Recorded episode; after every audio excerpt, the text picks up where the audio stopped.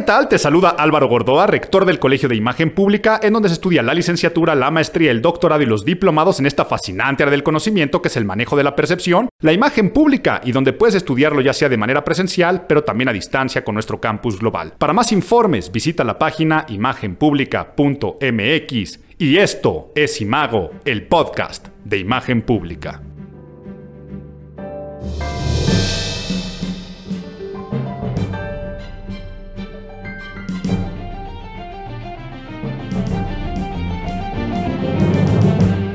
Hola, queridos amigos de Imago. O sea, eh, empiezo diciendo a ver si se animan a ir a una fiesta, o sea, súper rara. O sea, todavía no sé la fecha, pero ya va a ser para ayudar a que pues, todo esto del COVID, o sea, pues ya se acabe, ¿no? O sea, ya van muchas personas, o sea, sintomáticas y está cañón. O sea, avísenme si quieren ir, porque, o sea, nos vamos a contagiar. Aparten su boleto, o sea, siento que esto heavy va, o sea, va a volar, güey. Y si tú que estás escuchando esto, escuchaste este audio que no sé si sea real, sea fake news, pero que seguramente en mayo lo escuchaste, puede hacer un resumen de lo que estamos viviendo en estos momentos y de lo que se trató mayo. Estoy sorprendido y si no has escuchado el audio, te pido por favor que lo busques. Es más, te voy a poner un pequeño fragmento. Quería ver si te animas a ir a una fiesta súper rara. Es como para ayudar a que ya se acabe todo este del virus del COVID. Van 100 personas confirmadas hasta ahorita, 25 ya tuvieron COVID, unos son asintomáticos y con esto ya te da de una vez y tú ayudas a que otros les dé. Entonces con esto ya se logra lo que está diciendo la OMS que se llama inmunidad de rebaño, que es cuando el 70% de la población se contagia y así ya se llama pandemia. Son unos pinches genios porque esto también lo están haciendo en Suecia. Entonces ayudas a que esto ya se termine muchísimo más rápido y al mismo tiempo te diviertes. Son unos pinches genios. A ver, es lo que nos está diciendo porque los están haciendo en Suecia. Esto aboga por la inmunidad rebaño, pero ¿saben qué? Yo digo que son unos pinches imbéciles. A ver Álvaro, ¿por qué te pusiste tan agresivo? Nunca te había escuchado en el podcast o en tu videoblog, inclusive decir malas palabras si no son con fines académicos y ya verán todo el academicismo que le voy a meter a esta expresión de esta imbecilidad, porque hoy estamos hechos unos imbéciles. Soy un imbécil, que me estás escuchando estás en una total imbecilidad, los gobiernos están muy imbéciles, hasta los científicos están de imbéciles y concédeme el beneficio de la duda que ahora te voy a explicar el por qué. Pero te decía que estoy sorprendido que es el tercer podcast que hago ya en Quédate en casa. La tercera grabación que estoy haciendo desde este pequeño estudio improvisado en mi casa, en este podcast, cuando yo pensé que iba a ser algo pasajero, solamente el mes de marzo lo iba a grabar de esta forma. ¿Y cuántos nos faltan? ¿Quién sabe? A ver, voy a empezar a decir esto de la imbecilidad, pero antes les digo que pocas veces habíamos enfrentado un futuro tan incierto. Tú que me estás escuchando, tú que sigues este podcast, te pregunto, ¿cuándo en tu existencia habías sentido que lo que viene por delante es tan gris, tan opaco, tan incierto, que no sabes cómo actuar. Sí, tal vez en tu vida personal has tenido retos, pero ahora hablemos a nivel global, no lo pienses nada más a nivel local. Sabemos que esto que estamos viviendo puede prolongarse de manera indefinida. Y hoy digo que estamos con mayor incertidumbre porque nos estamos debatiendo entre el confinamiento social, entre la responsabilidad del quédate en casa, pero también la responsabilidad de la reapertura de las actividades económicas, de querer salir, ver gente, tratar de regresar a esto de abro, cierro comillas, una nueva normalidad. Y estamos viendo los pros y los contras de la inmunidad colectiva. A ver, México, como el resto de los países, empezará a reabrirse. Y en esta reapertura es una reapertura con gran incertidumbre. Incertidumbre porque nos invitan a salir de esta nueva normalidad sin saber de qué se trata una nueva normalidad, sin saber cómo será esta. Además de que el gobierno federal aumenta la incertidumbre. ¿Por qué? Porque por un lado nos invita a esta nueva normalidad a partir de ya. O sea, siempre se sube este podcast el último viernes del mes y el gobierno dice a partir del primero de julio, sí, con estos semáforos y de forma escalonada, pero nos dice a partir del primero de julio la nueva normalidad. Pero por el otro lado, gobiernos locales, por ejemplo, en el de la Ciudad de México, le plantan cara al presidente y Claudia Sheinbaum dice no, nosotros hasta el 15, mínimo hasta el 15. Otros gobiernos locales han dicho que todo el mes, todo junio. Pero luego, ¿qué pasa? El mismo gobierno federal que nos invita ya a salir a partir del primero de julio, nos dice el pasado 23 y 24 de mayo, por ejemplo, la Secretaría de Salud nos dice que los contagios estarán hasta septiembre. ¿Cómo le pusieron esta fecha? No sabemos. Pero después el propio presidente, el día 23, dice, estamos en el momento más crítico por lo que no debemos salir. Eso me lo está diciendo el día 23 para que después, siete días después, me esté invitando a salir. Y quién sabe qué declaración contradictoria hará la de estas semanas, sin contar que durante este mes, y me estoy yendo nada más 6-7 días para atrás, las cifras de muertos mundiales llegaron a su récord diario. Y no solamente un récord diario, sino que se superaban día con día. Estamos hechos unos imbéciles. A ver, todo parece indicar que aquí en México apostaron a la inmunidad del rebaño bajo la suposición de que cualquier brote de infección va a acabar extinguiéndose una vez que hubiera un porcentaje suficiente grande de personas contagiadas que desarrollan la inmunidad ante el virus. Como Suecia, pinches genios. O sea, si se dan cuenta lo que estamos haciendo en México como país, no difiere de esa fiesta COVID VIP con el DJ que tocaba en el Apotec de lo que estamos haciendo en México. No difiere ni tantito. Por lo tanto, si tú te reíste, te indignaste, te sorprendiste, pusiste algún adjetivo del audio, que si no lo conocías te acabo de presentar al inicio de este podcast, quiero que sepan que así estamos todo el mundo. Todo el mundo estamos en una imbecilidad total y es que esta nueva normalidad nos toma por sorpresa. Ya me voy a meter a explicar por qué estoy diciendo esta palabra y le estoy repitiendo que te está sonando insulto y está sonando agresivo y está sonando insulto inclusive autoinsulto, no me estoy autollamando imbécil, pero también te lo estoy diciendo a ti, se lo estoy diciendo a los gobernantes, se los dije inclusive a los científicos. Ya me voy a meter a eso, pero antes tenemos que saber algunos datos y tenemos que saber algunas cosas, ¿no? Lo que es un hecho, y esto lo tenemos por sentado y estamos de acuerdo todos, es que mientras no existe una vacuna que permita proteger al menos al 70% de la población, y digo al menos porque todos los estudios dicen que el 90% de la población es la que tiene que estar inoculada, que cuando 9 de cada 10 ya sean inmunes, mientras eso no el virus permanecerá y permanecerá entre nosotros de manera endémica, ni siquiera de manera temporal o así de manera estacionaria, no, se mantendrá entre nosotros y mantendrá su alto poder de contagio y letalidad. Es mucho todavía lo que ignoramos de este SARS-CoV-2, que ahora yo me siento muy científico cada vez que le digo SARS-CoV-2 en vez de llamarle COVID-19 o decirle el, el, el vil coronavirus. Pero ¿qué se espera? Se espera que esta primera oleada le van a seguir otras. Estos brotes nuevos cuya intensidad realmente desconocemos. ¿Hasta cuándo estará? No lo sabremos hasta que tengamos esa inmunidad de una vacuna y que no solamente es que se descubra la vacuna, sino que un 90% de la población la tenga. Hoy, ¿qué creemos al día de hoy? Creemos que el virus es genéticamente estable, pero aunque sea genéticamente estable, hay que mantener una vigilancia constante para detectar sus mutaciones. Así también como la aparición de resistencia, tanto bacteriana como viral, de antibióticos que se están utilizando, pero dense cuenta que se están utilizando en los hospitales formales o hospitales de estos que estuvieron que montar de manera improvisada, que no lo confundan que decir la palabra de un imprevisto, una improvisación, no quiere decir que no estén haciendo las cosas muy bien. Nuevamente, todo el gran apoyo, respeto y agradecimiento a todo el personal de salud, pero que lo están haciendo de una forma de ensayo y error. Nosotros vemos, esta medicina sí funcionó, pero no sabemos qué tanto. Entonces, dicho todo eso, y hablado toda esta pequeña introducción, ahora sí te digo por qué en esta nueva normalidad estamos hechos unos imbéciles y quiero empezar definiendo estas dos palabras, imbecilidad y normalidad. Y no, no vamos a ponernos nerds, sino vamos a contarnos una historia. Adelanto nuestra sección de Abuelito, cuéntame un cuento. ¿Me cuentas un cuento?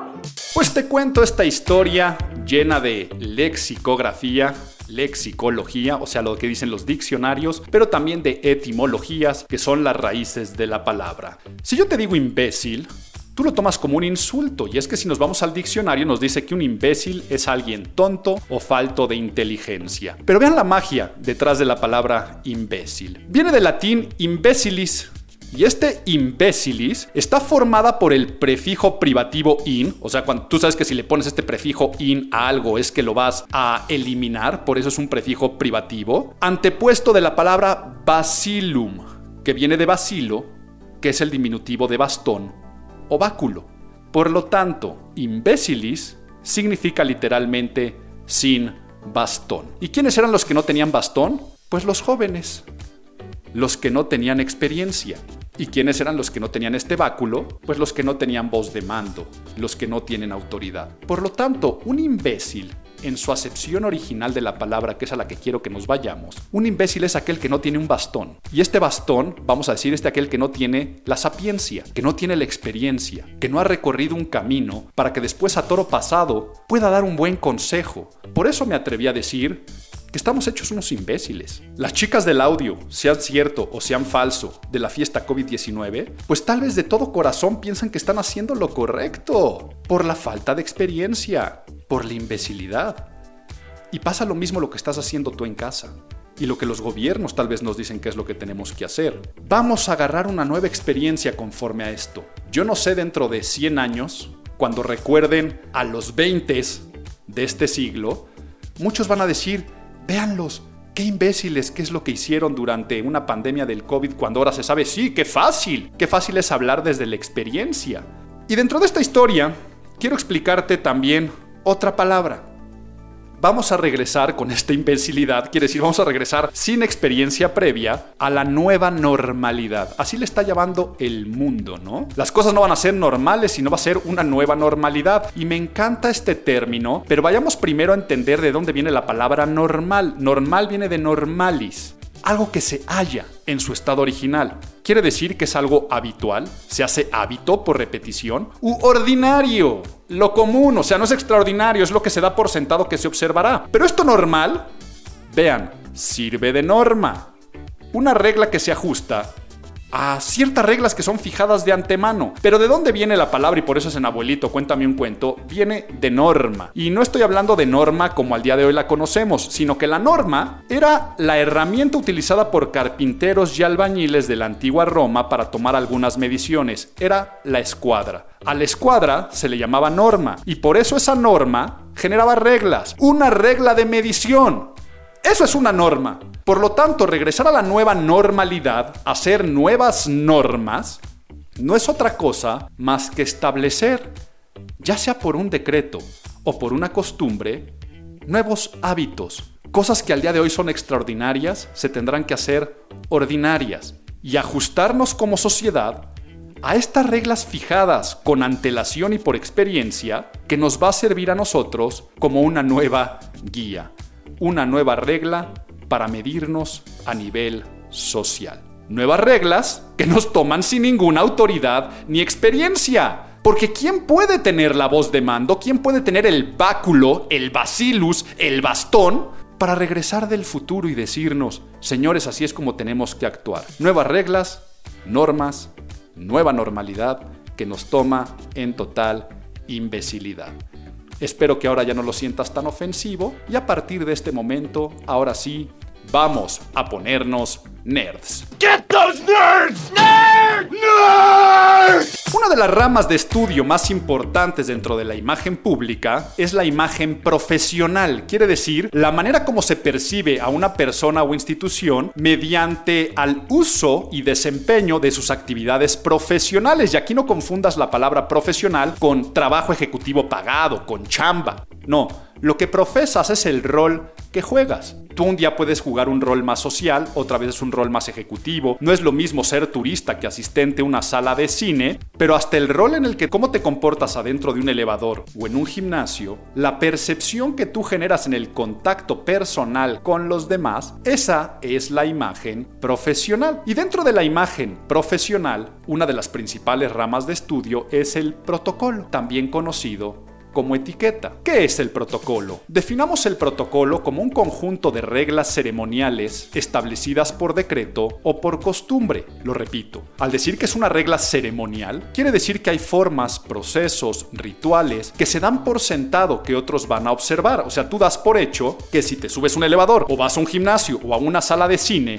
vas a observar ciertas cosas, formas, rituales, lugares, desde cómo la gente viste hasta cómo te comportas. Y no es lo mismo esas reglas dentro de una oficina que dentro de un antro. Entonces, repito la definición diciendo que es el conjunto de reglas ceremoniales, lo que acabo de explicar, y que pueden estar establecidas por un decreto o por una costumbre, pero ojo, no se convierten en ley. Quiere decir, no están pactadas por un sistema judicial legal en donde si tú las rompes, inclusive puede haber algún castigo de carácter eh, jurídico o penal. No, esas ya son las leyes. Estas son las leyes que nos imponemos como sociedad y que nuevamente, repito, estar establecidas por decreto.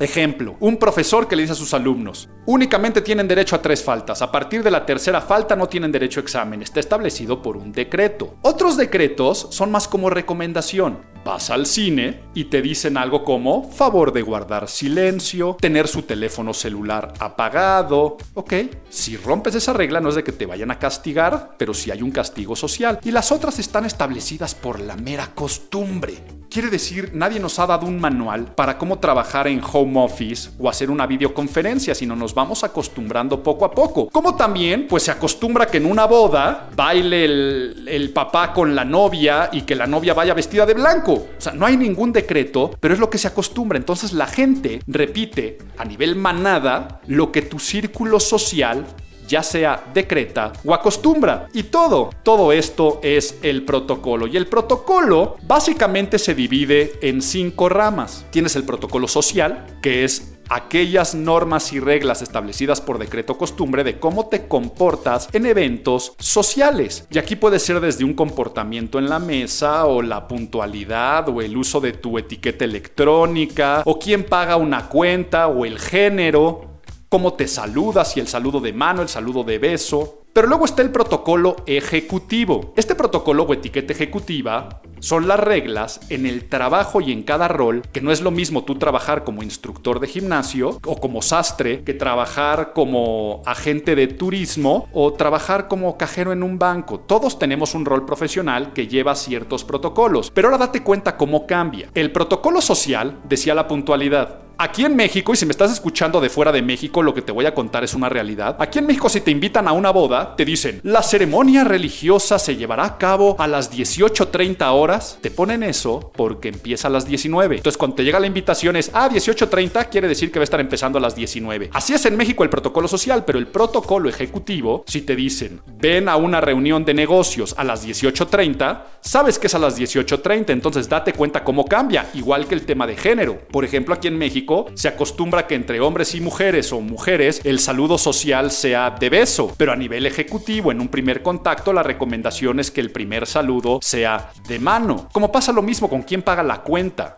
en un restaurante, pues a nivel social se puede dividir de ciertas formas, a nivel profesional normalmente paga quien tiene el interés, alguien invita, pocas veces se divide una cuenta. Protocolo social, protocolo ejecutivo, luego está el protocolo diplomático e internacional. El protocolo diplomático internacional, las abuelas decían a donde fueres haz lo que vieres, pues correcto, porque dentro del mismo protocolo ejecutivo no es lo mismo dar una tarjeta de presentación en México que darla en Japón o Corea. Como no es lo mismo tampoco en el protocolo social, cómo te saludas en México que cómo te saludas en España o cómo te saludas en Estados Unidos. El protocolo diplomático internacional lo que hace es la adecuación de estas formas cuando tú perteneces a otro círculo y pasa lo mismo con el protocolo religioso, que es otra rama. Los credos tienen sus propios rituales y formas que se deben de respetar, donde existen usos, donde existen costumbres, donde a veces hay interacción entre diferentes credos y ese es el protocolo religioso y también existe el protocolo militar que es muy muy limitado a temas castrenses y marciales que no es momento de explicar ni de poner ejemplos. Bueno, ya que nos pusimos nerds y ya en que entendimos que el protocolo son reglas ceremoniales, son normas y ya que en abuelito cuéntame un cuento, hablamos que las normas son esas reglas y que estas reglas nos llegaron una total imbecilidad porque estamos sin ninguna experiencia, ahora sí, vayamos a ver cómo será esta nueva normalidad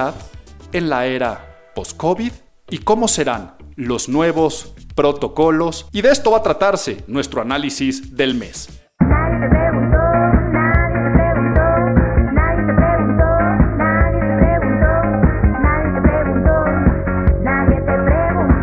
Bueno, pues vamos con recomendaciones que única y exclusivamente son pertinentes y prudentes para el momento en el que estás escuchando esto, pero sobre todo en el momento que estoy grabando esto, que es finales de mayo. No sé cómo vaya a envejecer este podcast, no sé si tenga boca de profeta o no sé si mi imbecilidad se haga aún más grande. No podemos hacer un juicio y me han pedido mucho el tema. Oye Álvaro, Habla acerca de los nuevos protocolos, habla acerca de la nueva etiqueta, cómo va a ser el nuevo desarrollo social, el nuevo desarrollo en la oficina, el nuevo desarrollo diplomático internacional. ¿Cómo serán aquellos protocolos como si yo tuviera el bastón? Como si yo no fuera el primer imbécil dentro de este tema. Por lo tanto, agradezco mucho que quieras escuchar a este pobre imbécil hablando de lo que se supone que vamos a vivir en estas épocas de total incertidumbre, con esta nueva reapertura y esta nueva normalidad, porque sí, hay algunas cosas que se están estableciendo por decreto, pero otras por costumbre van a empezar a darse. Entonces, ¿cómo será la nueva normalidad en la era post-COVID? ¿Cómo será la época de contacto cuando tú veas a otra persona? Vamos a ver algunas recomendaciones y más que recomendaciones, algunas suposiciones. Y lo primero que tenemos que suponer es que seguiremos en distanciamiento social. O sea, la proxémica, ya hemos hablado en este podcast y en otros videos, la proxémica o proxemia tiene que ver con nuestro sentido del tacto, aunque no nos toquemos, en cuanto al distanciamiento con los demás, lo que ahora se puso tan de moda con la sana distancia. Edward T. Hall ya había hablado de los espacios, ¿no? Que estaba el espacio público, el espacio social, que estaba el espacio privado, íntimo, vamos a tener que seguir manteniéndonos en un distanciamiento en el cual nuestra proxémica va a tener que ser muy semejante al espacio público. Si bien algunos están diciendo metro y medio, lo correcto y lo prudente van a ser los tres metros que nos habló Edward Hall de la distancia pública. Y dentro de esta proxémica, adiós a la conducta táctil. Por lo tanto, latinos que somos tan muéganos, que somos tan tocadores, esto se nos va a empezar a dificultar por muchas razones, ¿no? A ver, imaginemos cosas que ya están dadas por decreto, los cines en México. Los cines van a poder abrir, pero tu lugar tiene que estar separado cada tres lugares de otro y la fila de adelante y la fila de atrás tiene que estar vacía. Todavía no nos dicen si tú vas a poder estar junto con tu pareja y esos tres lugares a un lado, si tendrás que estar a tres lugares también de tu pareja. Pero eso va a hacer que cambie la experiencia, por ejemplo, los elevadores y escaleras eléctricas. Te hago aquí una pregunta y ahorita te la respondo. Sabemos que al día de hoy lo que se acostumbra, porque no es decreto, es que si se abre un elevador, pues quién entra y quién sale primero. Sabemos que si hay espacio te haces para atrás para que quepa más gente. Que si alguien quiere descender el elevador y si abren las puertas tú te bajas para que se baje esa persona y después te vuelvas a subir. Todo eso va a tener que cambiar. ¿Por qué? porque ahora va a ser una época de preferencia de escaleras. Si ya de por sí se percibía bien a la gente que utilizaba una escalera, ahora se le va también percibir no solamente como sano, sino socialmente responsable. ¿Y qué pasa? Que si tú llamas a un elevador, desde la manera como tocas el elevador con tu mano, estoy viendo que hasta ya están vendiendo algunos como pequeños gadgets de acero inoxidable como unas plumitas para apretar todo lo que tiene que ser botones porque es un acero especial que no se contamina. Desde la forma como llames al elevador, pero si se abre el elevador y ya hay alguien adentro, tendrías que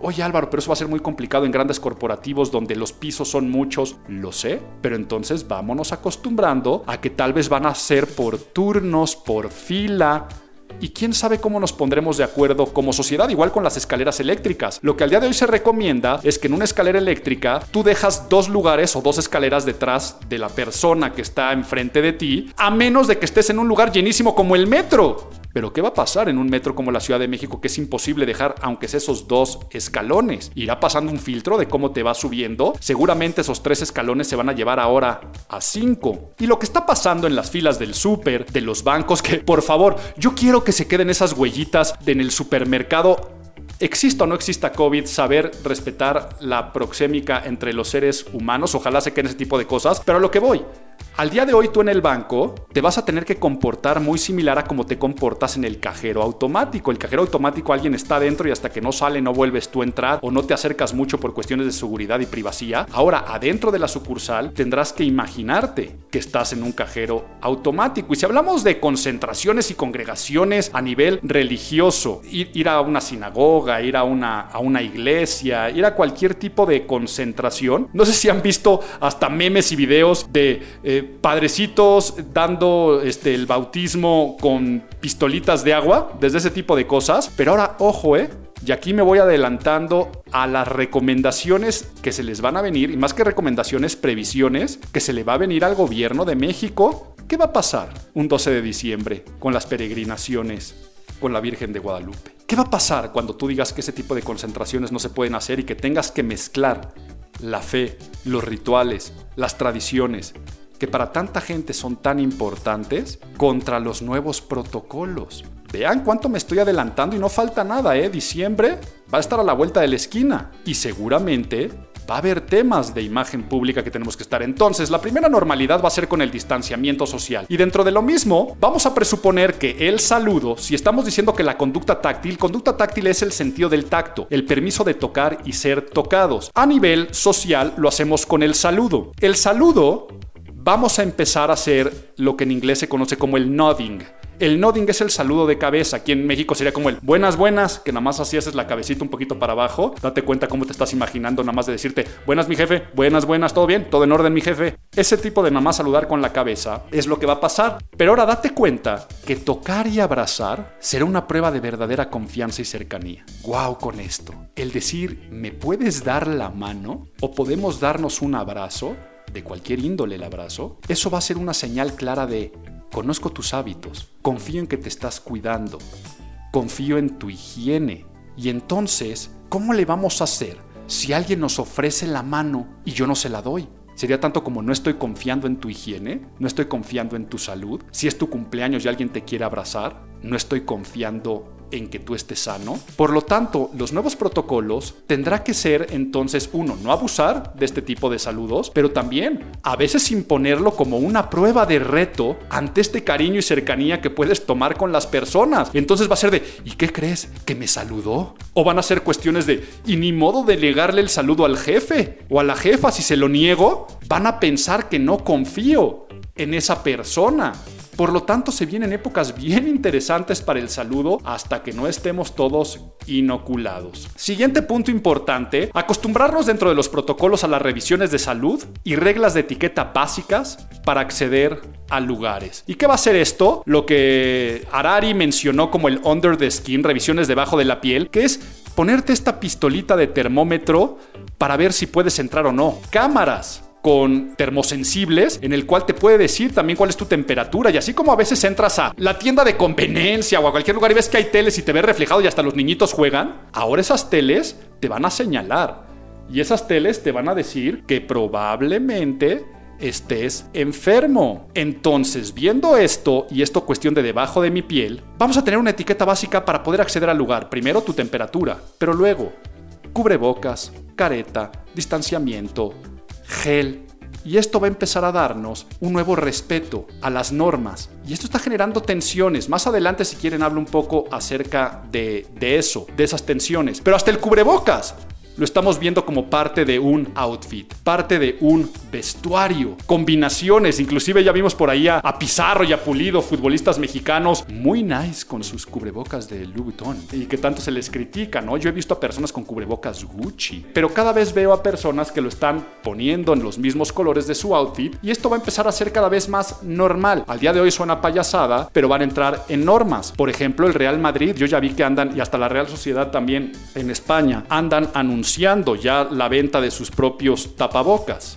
Y yo creo que uno de los principales cambios o nuevos protocolos que vamos a ver en nuestro día a día es el integrarnos a una vida escalonada, quiere decir poco a poco, degradada, e híbrida. Híbrida en una mezcla de presencial y a distancia, lo que hemos hecho en el Colegio de Imagen Pública desde hace tanto tiempo, que para muchos es novedad, nosotros desde hace más de 10 años ofrecíamos la educación global, que así siempre le llamamos, y también presencial, inclusive que el estudiante de maestría puede tomar materias presenciales y tomar materias a distancia en este sistema híbrido. Pero así va a pasar, por ejemplo, con los gimnasios, ¿no? El decreto es que tienen que trabajar a un 30% de su capacidad. Calcularlo va a ser bien difícil. Pero ¿cuántos de ustedes que me están escuchando no están haciendo ejercicio desde casa? Personas que transmiten a través de Instagram en un live desde su gimnasio. Pero ya a partir del segundo o tercer mes, muchos de estos gimnasios empezaron a cobrar por las clases. Y es esto, ¿Quieres tomarla en vivo? Muy bien, conéctate. Pero se queda después grabado ese stream y lo puedes hacer tú mismo en la noche. Esa es una cuestión híbrida, entonces tal vez tu gimnasio te va a decir, perfecto, tú puedes venir al gimnasio lunes, miércoles y viernes. Si pagas menos, vienes martes y jueves, pero el resto de la semana puedes tomar las clases en línea, a distancia, tenemos el chat donde ponemos las rutinas. Eso van a empezar a vivir, por ejemplo, y se me vino a la cabeza los gimnasios. Pero si hablamos de educación, los colegios. Estas clases híbridas van a empezar a generar de que vamos a seguir con la escuela a distancia, pero tal vez no todas las materias. Ejemplo, en una universidad, unas materias tal vez las tomas presenciales, otras las tomas a distancia, pero también alternadas entre grupos y compañeros. Los del A vienen este día, los del B vienen este otro. Y si normalmente tomaban clases en este salón, ahora la clase se toma en este auditorio, donde las bancas están más separadas. Pero también vamos a empezar a decir, y lo hablo, y aquí hablé en primera persona del plural, porque yo me dedico a la educación, también vamos a decir, oye, pero ¿por qué complicarnos? ¿Cuál es la necesidad de venir a la institución durante estos tiempos y estos nuevos protocolos? Por lo tanto, va a haber muchísimas cuestiones de flip classroom. Si no sabes lo que es, googlealo o aula invertida, que es delegar al alumno el trabajo teórico a través de tutoriales, lecturas, videos. Tal vez no es un horario fijo, sino es sobre este tema, tú apréndelo. Y después únicamente nos vamos a ver a nivel presencial para hacer la tarea, la dinámica, una visita, aclarar dudas, para poder optimizar también los tiempos en lo que nos estamos viendo y no tener que estar en una banca pegado hombro con hombro con otra persona. Eso se va a empezar a ver muchísimo. Como también en la educación, vamos a ver una nueva época de tolerancia a la inasistencia, tanto del docente, pero sobre todo del alumno. Hace un rato puse el ejemplo, ¿no? Que por decreto un colegio te puede decir cosas como hasta derecho a tres faltas y después de la tercera falta no hay derecho a examen. Sí, pero ¿qué pasa si yo estoy faltando porque tengo fiebre? Porque yo dudo de que voy a contagiar. Entonces va a tener que haber una flexibilidad donde además va a haber una mayor responsabilidad al alumno. O sea, el alumno va a tener que entrar en un proceso de crecimiento y madurez de que si realmente está faltando a una clase presencial o un docente es porque no puede estar ahí por una cuestión de salud. Pero dense cuenta, ahora va a poder estar conectado de una manera híbrida. Personas que tomen la clase presencial y otros a distancia. Y eso vamos a empezar a ver. Si no te dejan meter a 30 personas en un salón, tal vez de la lista del 1 al 15, asisten a clase, pero del 16 al 30 se conectan desde su casa en un streaming desde el salón de clase. Entonces ya ni siquiera hay pretexto de que estuve enfermo, porque vas a poder tomar tu cátedra. Y así es lo que va a empezar a pasar, y a eso me refiero con temas híbridos. Lo mismo en la oficina. Las reuniones presenciales y viajes de trabajo únicamente de extrema necesidad. ¿Por qué tener la junta de todos los martes presencial? ¿Por qué tener que viajar a el otro lado de la República a dar una capacitación o tomarla? ¿Por qué hacer que alguien venga a mi oficina a que me haga una presentación de ventas y prospectación?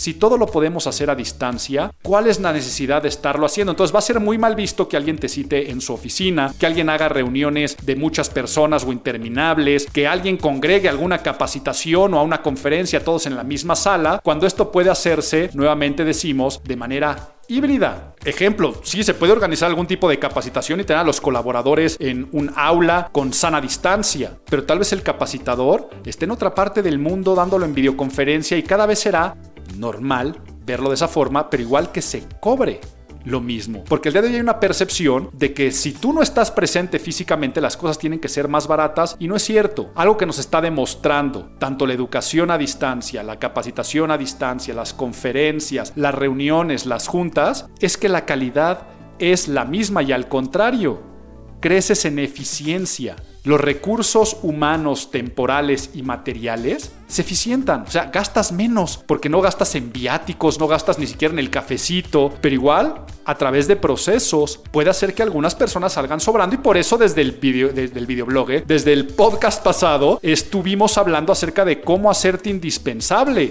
dentro de la organización y es lo que he venido hablando constantemente y si dije el videoblog es porque si ustedes ponen en el canal de YouTube del Colegio de Imagen Pública cómo hacerme indispensable en mi organización, pues es el tipo de temas que hemos hablado recurrentemente durante este confinamiento. He hablado con personas de muchos rubros, restauranteros, los que hacen eventos sociales, por ejemplo, he hablado con wedding planners, he hablado con managers, personas que hacen conciertos, personas de la industria deportiva, de diferentes ramas de servicio y reitero, todos somos unos imbéciles. Pero ¿qué es lo que pueden decir que serán nuevos protocolos? Ejemplo, el restaurantero me dice que las experiencias privadas, ya sea en el lugar o en casa, es algo a lo que le van a, apostar mucho. O sea, es tu cumpleaños, el restaurante es para ti, pero tal vez yo monto el restaurante en tu casa. Y tal vez hasta lo montamos a distancia, que todos se conecten a través de una especie sumo videoconferencia y yo en servicio a domicilio les llevo los platillos, la experiencia y pongo un experto, tal vez a un enólogo, a catar un vino. Entonces empiezan a generarse estas experiencias privadas, pero que también pueden ser, como digo, en el lugar. Porque si te van a tener únicamente al 30% de ocupación, pues esto también va a hacer que vayan a subir los precios y las reservas y que tal vez tengas que ampliar horarios. Y los restauranteros también dicen que cada vez se va a evitar el contacto con el personal o inclusive con materiales como pueden ser las cartas, las salas de espera. Por lo tanto, seguramente descargarás la app o tomarás una foto, un código QR y ahí te va a aparecer el menú. La cuenta tal vez te va a aparecer en tu propio teléfono, te la van a mandar por, no estoy diciendo que forzosamente por airdrop, pero ahí te va a aparecer y tú ahí metes tu tarjeta de crédito y ya solito te cargan la cuenta. Entonces, todo lo que tiene que ver con eh, cobros a distancia es algo que tendremos que hacer. Y se me olvidó, ahora que estaba hablando de oficina, dentro de los nuevos protocolos, me quedé en las oficinas de las reuniones presenciales. El home office y la videoconferencia, cada vez tendremos que tener mayores reglas ceremoniales establecidas por algún decreto. Al día de hoy tú tomas una videoconferencia o una junta a distancia ya hay quien tiene su cámara activada, quien no la tiene. Que tiene una foto de avatar, quien no la pone. Quien pone un fondo más social, quien no tiene fondo. Quien está contra luz, que poco a poco empezaremos a capacitarnos y a tener nuevas costumbres. Es decir, ¿cómo se le ocurre a esa persona tener su cámara apagada? Cuando es una este, falta de respeto en una videoconferencia de trabajo. Ve, este cuate con el audio que se le está viciando y entonces, poco a poco empezaremos a tener nuevos protocolos de trabajo de oficina. Eso es lo que hablé con el restaurantero, pero con los de eventos sociales, los de eventos sociales que sin duda están preocupados, también están ocupados y diciendo que ven un futuro también híbrido. O sea, híbrido me refiero a yo te organizo la boda, pero dentro de la boda también tenemos una transmisión en streaming para que lo puedan ver los abuelos, los que están en población vulnerables de contagio, para que no se pierdan el momento, pero eventos cada vez más petit, más pequeños, mini bodas, mini congresos, mini fiestas, mini happenings de cualquier cosa. ¿Ya qué me refiero con mini? Así como una persona organizaba su gran boda de 300, 500 invitados y toda la gente viajaba y ahí mezclabas a los del trabajo con los de una familia, con los de la otra, ahora tal vez van a ser reuniones muy pequeñas, más íntimas como cócteles, más como una boda civil, pero que en esa boda civil va a ser mi boda con los de la oficina, mi boda con los amigos de este grupito, mi boda con la familia materna, mi boda con la familia paterna. Y entonces esto lo que hace es que las personas puedan tener distancia, que puedan cumplirse las leyes de que no se pueden hacer eventos. Vaya, hoy que estoy grabando esto, estoy viendo en las noticias por la mañana que fueron y este, impidieron una boda o clausuraron una boda que se estaba dando en una región de Veracruz, pues porque la ley no te lo está permitiendo permitiendo. Entonces, para poder adecuarse a lo que dice la ley, lo que van a hacer son estos pequeños eventos donde si antes tu presupuesto en una boda era muy grande, ahora el presupuesto se va a dividir en muchos pequeños eventos, lo que puede favorecer a las industrias aunque ellos piensen, sí, es una realidad, trabajaremos más, o sea, más tiempo en coordinación para ganar tal vez lo mismo, pero no forzosamente, porque poco a poco se irá elevando el precio. Y pasa lo mismo, como decía, con mini congresos, en vez del de toda la compañía, reuniones por equipos de trabajo y se van entonces a dispersar los presupuestos que había para la gran convención anual de la farmacéutica o del banco, ahora se irán haciendo durante todo el año más pequeñas y será híbrida porque luego sí existirá la gran convención, pero van a ser a distancia. Y ahí es donde van a entrar los conferencistas, los ponentes, donde los directivos van a dar el mensaje y luego también va a ser a través de videos, gacetas internas, van a tener muchísimos podcasts dentro de las organizaciones para poder tener la comunicación, pero estaba hablando de eventos sociales y ya regresé al mundo Godín. ¿Qué dicen los del entretenimiento? Conciertos y deportes vamos a acostumbrarnos otra vez al pago por evento, pago por entretenimiento en casa.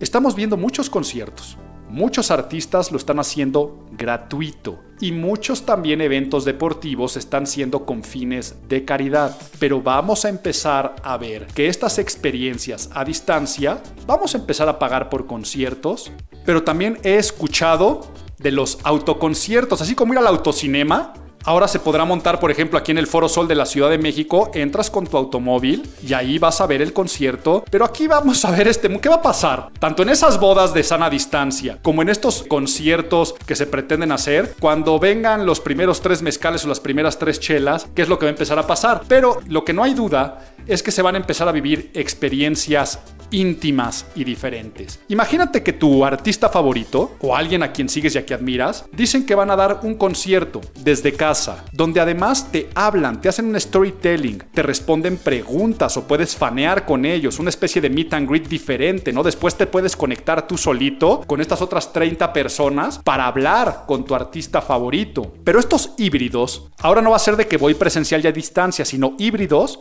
donde pueden hacerse conferencia concierto. Híbridos donde puede ser conferencia concierto o concierto meet and greet, cuestión especial. Tómate unas chelas con los de Molotov. Entonces tú pagas y te llega un cartón de cerveza artesanal. y, se me ocurrió los de Molotov porque sé que uno de ellos, Mickey Widrobro, tiene una marca de cerveza artesanal. Entonces vendes la cerveza, te llega a tu casa. Con eso viene un código para conectarte un día. Ese día hay dos, tres canciones, pero también está la degustación de la cerveza y entonces es una mezcla de entretenimiento en casa donde se está haciendo negocio. Vean cómo el único límite es la creatividad. ¿Y qué pasa con el tema del el deporte? Hasta que no pueda regresar a los grandes estadios, hasta que no se puedan tener los grandes eventos en vivo, el gran negocio van a ser los patrocinios. Por lo tanto, y siempre han sido el gran negocio, ¿no? Lo sabemos. Y los derechos de transmisión. ¿Qué pasó este mes? Por ejemplo, este mes hubo un torneo de golf, o sea, un match, donde estaba Tiger Woods con Peyton Manning, el coreback, con Phil Mickelson y Tom Brady. O sea, dos corebacks multiganadores con dos de los mejores golfistas de la historia. Pero ¿quién era el reportero? de cancha. El reportero de cancha era Justin Thomas, otro golfista profesional de los más queridos. Pero el otro narrador era Charles Barkley. Y todos ellos iban microfoneados. Entonces tú escuchabas cómo Charles Barkley buleaba en buen sentido a Tom Brady porque le tiraba mal y cómo hasta Phil Mickelson mientras poteaba o hacía un approach daba lecciones de golf a todos los amateurs que lo estábamos viendo. Reunieron más de 20 millones de dólares para caridad. Sí, pero la gente va a empezar a pagar por ese tipo de experiencias. Si a ti te dijeran va a jugar, ejemplo, y lo digo como amante de el golf, si a mí me dijeran va a jugar Tiger Woods contra Michael Jordan que le encanta a Jordan, el ex basquetbolista, el golf, y dicen que tú eso tienes que pagar en un pago por evento. Donde tal vez una parte se va a la caridad si lo quieres poner, pero no, que de ahí van a ganar dinero todos y donde además puedes meterle apuestas y los casinos se van a reactivar, van a ser nuevas formas de entretenimiento mucho más íntimos. Hace un rato dije, trabajar más tiempo, tal vez ganando lo mismo. Muchos de los servicios que son con cita ir al dentista, ir al médico, van a tener que tener extensión de horarios para que con la cita no se junte personas en el mismo lugar, pero va a pasar con las tiendas. Ahora ir a comprar una tienda o ir a un salón de belleza o ir a hacerte las uñas, probablemente es que tenga que ser por cita y tengan que aceptar a una sola persona. Si tú quieres que te salga el negocio y antes operabas de 11 de la mañana a 6 de la tarde, más te vale que ahora empieces a operar de 8 de la mañana a 8 de la noche. Y entonces vamos a empezar a tener una mayor flexibilidad en estos horarios, pero también un servicio personalizado. Entonces dentro del nuevo protocolo, la puntualidad para esas citas va a ser rigurosa. Y si no llegaste a tu cita, no es como ahora en el dentista de que, no, va tarde el doctor. Pero seguramente el doctor va tarde porque se le fueron retrasando sus citas. Ahora es, me pagas por adelantado el servicio de uñas y si no llegaste, lo siento mucho, no hay reembolso. Ese tipo de protocolos vamos a empezar a vivir. El turismo.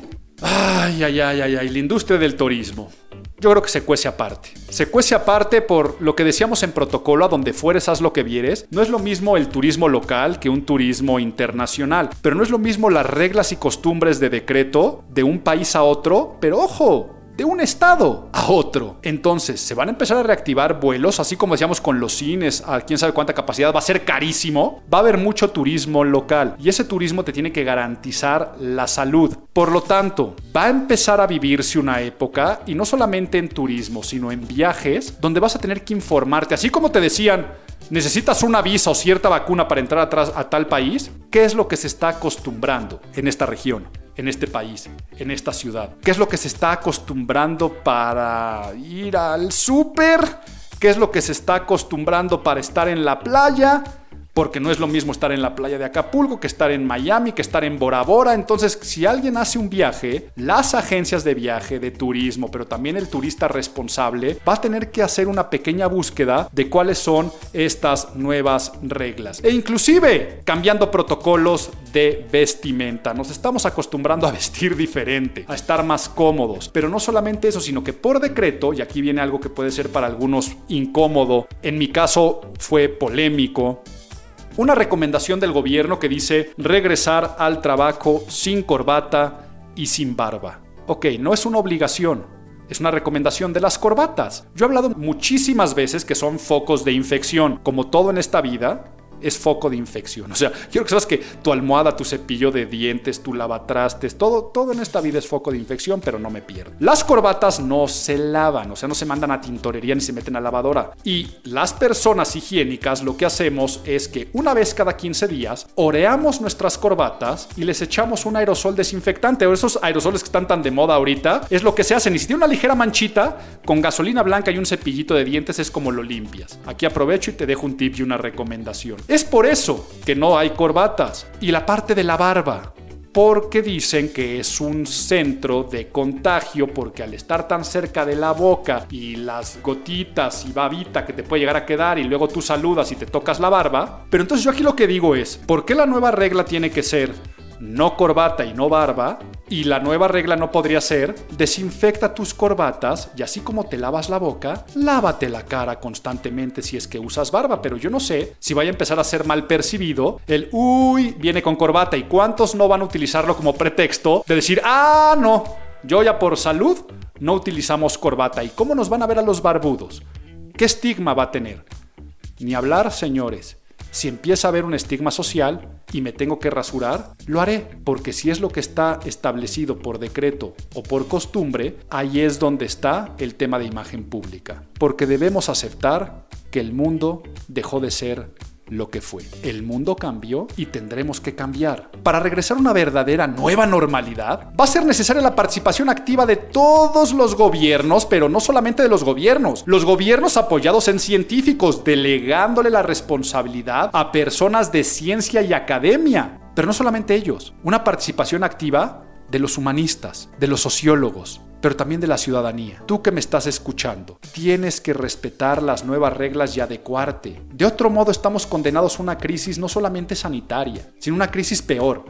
Que no estoy hablando de la crisis económica que empobrece a una sociedad. Estoy hablando de una crisis que empobrece a un tejido social, que lo desgasta. ¿Por qué? Porque todos queremos nuestra normalidad. Abro y cierro comillas. ¿Cuál es nuestra normalidad? Lo que yo deseo imponer. ¿Cuáles son mis reglas? De ahí brotan los conflictos. Conflictos sociales y por lo tanto conflictos de imagen. ¿Qué ha pasado últimamente en tu casa? Cuando alguien quiere hacer una cosa, alguien quiere imponer su verdad, alguien se enteró de cierta recomendación, un hijo desea ir a esa fiesta imbécil de contagio y el papá dice que no, pero alguien está a favor de lo que dice el presidente y otro está a favor de lo que dice la Organización Mundial de la Salud. Alguien quiere quitarse los zapatos y alguien no quiere quitárselos. Están brotando los conflictos en escuelas. ¿Cuántas quejas no hay a todos los niveles educativos? Desde por qué me están cobrando esto si se está ahorrando. Claro que no se está ahorrando, al contrario, tal vez una escuela puede estar gastando de más, pero yo he escuchado quejas de, ah, no, yo quiero que mi hijo esté detrás de una computadora, niños de 6, 7, 8 años. Quiero que esté las 6 horas que esté en el colegio detrás de una computadora, es poco pedagógico. Por lo tanto, hay otras mamás y papás abogando, no, con que nos den una hora es más que suficiente. Y las escuelas están aprendiendo y no le pueden dar gusto a toda la gente y hay conflictos y hay quejas. Inclusive quien llega a decir, pues voy a ir a la Profeco para... Entonces, por lo tanto, la Profeco ya tuvo que salir a decir que todos andamos con nuevas reglas. ¿Qué pasa cuando vas al súper? No sé si has visto esos videos de Costco donde hay personas peleándose porque a alguien no le dejan entrar. No solamente porque no trae credencial. Ahora no te están dejando entrar a un Costco porque no traes cubrebocas. Y hay gente, y estoy hablando de Estados Unidos, que empiezan a decir, pues estoy en mi, en mi derecho y estamos en the land of the free, tú no me dices qué hacer. Y entonces empujan sus carritos y han llegado hasta brotes de conflicto, de violencia, de golpes y escarmiento en redes sociales. No me dejaron entrar al Costco. Y las personas diciendo, pues qué bueno que no te dejaron entrar, entonces nos estamos polarizando. Y si eso pasa en las escuelas, si eso pasa en el súper, si eso pasa en nuestras casas, ¿qué pasa cuando viajas? ¿Qué pasa cuando alguien entra a tu círculo privado o tú vas al otro? ¿Qué va a pasar en la oficina? Estimados amigos, son épocas de colaboración, de trabajar en conjunto, de tragarnos nuestro ego y si me tengo que rasurar la barba, o si tengo que estar nada más una hora conectado cuando yo quería estar conectado seis, o si yo quiero ir a la oficina, pero me dicen que tengo que trabajar desde casa, son épocas de aceptación, de resignación, porque lo único que nos va a sacar de la imbecilidad es la experiencia, es el tiempo, que aunque suene a cliché, el tiempo lo cura todo, la parábola de esto también pasará, crea más sentido que nunca, pero mientras pase, nos dejará una nueva lección lección que se convierte en aprendizaje, que te da ese bastón y ese báculo para afrontar los siguientes retos que tengamos de salud y a nivel social y entrar a una nueva normalidad donde tarde o temprano le quitaremos el adjetivo nueva. Una nueva regla, un nuevo protocolo que llega, como han llegado todos con los cambios sociales, para quedarse. Seamos tolerantes, esto también pasará. Estimados amigos, de esto se trató el podcast del mes, pero qué bueno que nos dan pilón. Que vuelva, que vuelva el pilón. Que vuelva, que vuelva el pilón. El gusto gratuito, el detalle bonito, la costumbre que alegra el corazón. Y el pilón se me vino a la cabeza porque hemos hablado de nuevos protocolos y hay un programa que me encanta desde hace mucho tiempo con uno de mis líderes de opinión diagonal comediante, porque es ambas, favoritos, y es Bill Maher, Bill Maher, ¿no? Depende cómo lo quieran pronunciar. Tiene un programa que se llama Real Time, Real Time with Bill Maher, que se transmite por HBO y que, como todos los programas, al día de hoy lo está haciendo desde su casa, él lo está haciendo desde el jardín. Te recomiendo que sigas a este individuo porque es un individuo altamente pensante, siempre trae hechos, papeles académicos, pero es muy disruptivo. Es parte de la contracultura y es muy antigobierno, es muy antisistema y te ayuda a cuestionar muchas cosas. Yo es donde me entero de temas políticos, sobre todo de Estados Unidos, pero también de temas sociales. Su programa es de los que sigo semana tras semana, pero ¿qué es lo que te vengo a recomendar? No solamente que lo sigas y que veas este programa, sino que busques el último video que subió. Bueno, no sé si el último ya haya subido más, de cómo él abre su programa con un monólogo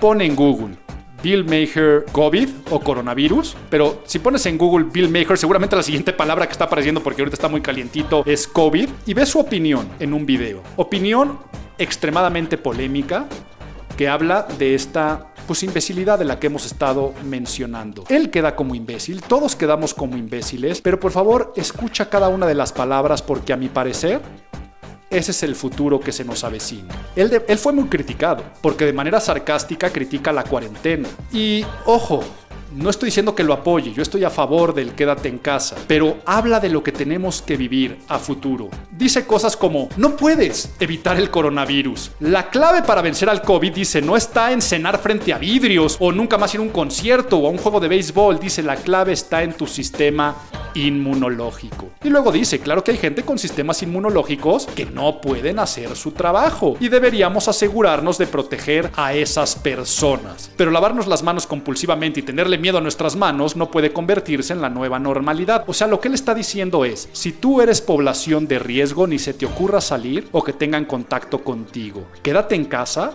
y ahí sí, como eres vulnerable, tenemos que hacer que te salgas de esa curva. Pero luego él habla diciendo de cosas como que hay E. coli en maquillajes, alfombras, sábanas, en el control remoto. Se pone de manera sarcástica a decir que tu teléfono tiene 10 veces más bacterias que tu inodoro. O te dice, después de inodoro tu perro toma agua y luego vas a frencharte a tu perro. Entonces dice, siempre hemos convivido con virus y con bacterias. Llegó uno diferente. El problema no es el virus, el problema es tu sistema inmunológico. Hay que proteger únicamente a las personas que hay que proteger. Si bien estoy diciendo que no comparto al 100% lo que dice esta persona que admiro a más no poder, creo que de eso se va a tratar nuestra nueva normalidad. Vamos a salir, nos vamos a empezar a contagiar. Muchos ni nos vamos a enterar porque vamos a ser asintómicos o asintomáticos, como hay las dos formas que lo he escuchado que se puede decir. Otros se van a enfermar y va a parecer que te dio una gripe muy fuerte. Otros se van a enfermar y van a necesitar supervisión médica, pero hay otros que no se pueden enfermar. Por lo tanto, poco a poco le iremos haciendo frente y en estas palabras que está diciendo, poco a poco le bajaremos el miedo y poco a poco la incertidumbre se convertirá en certeza, en esperanza y en normalidad. Espero que hayan disfrutado este podcast tanto como disfruté yo hacerlo. Les mando un abrazo apapachador.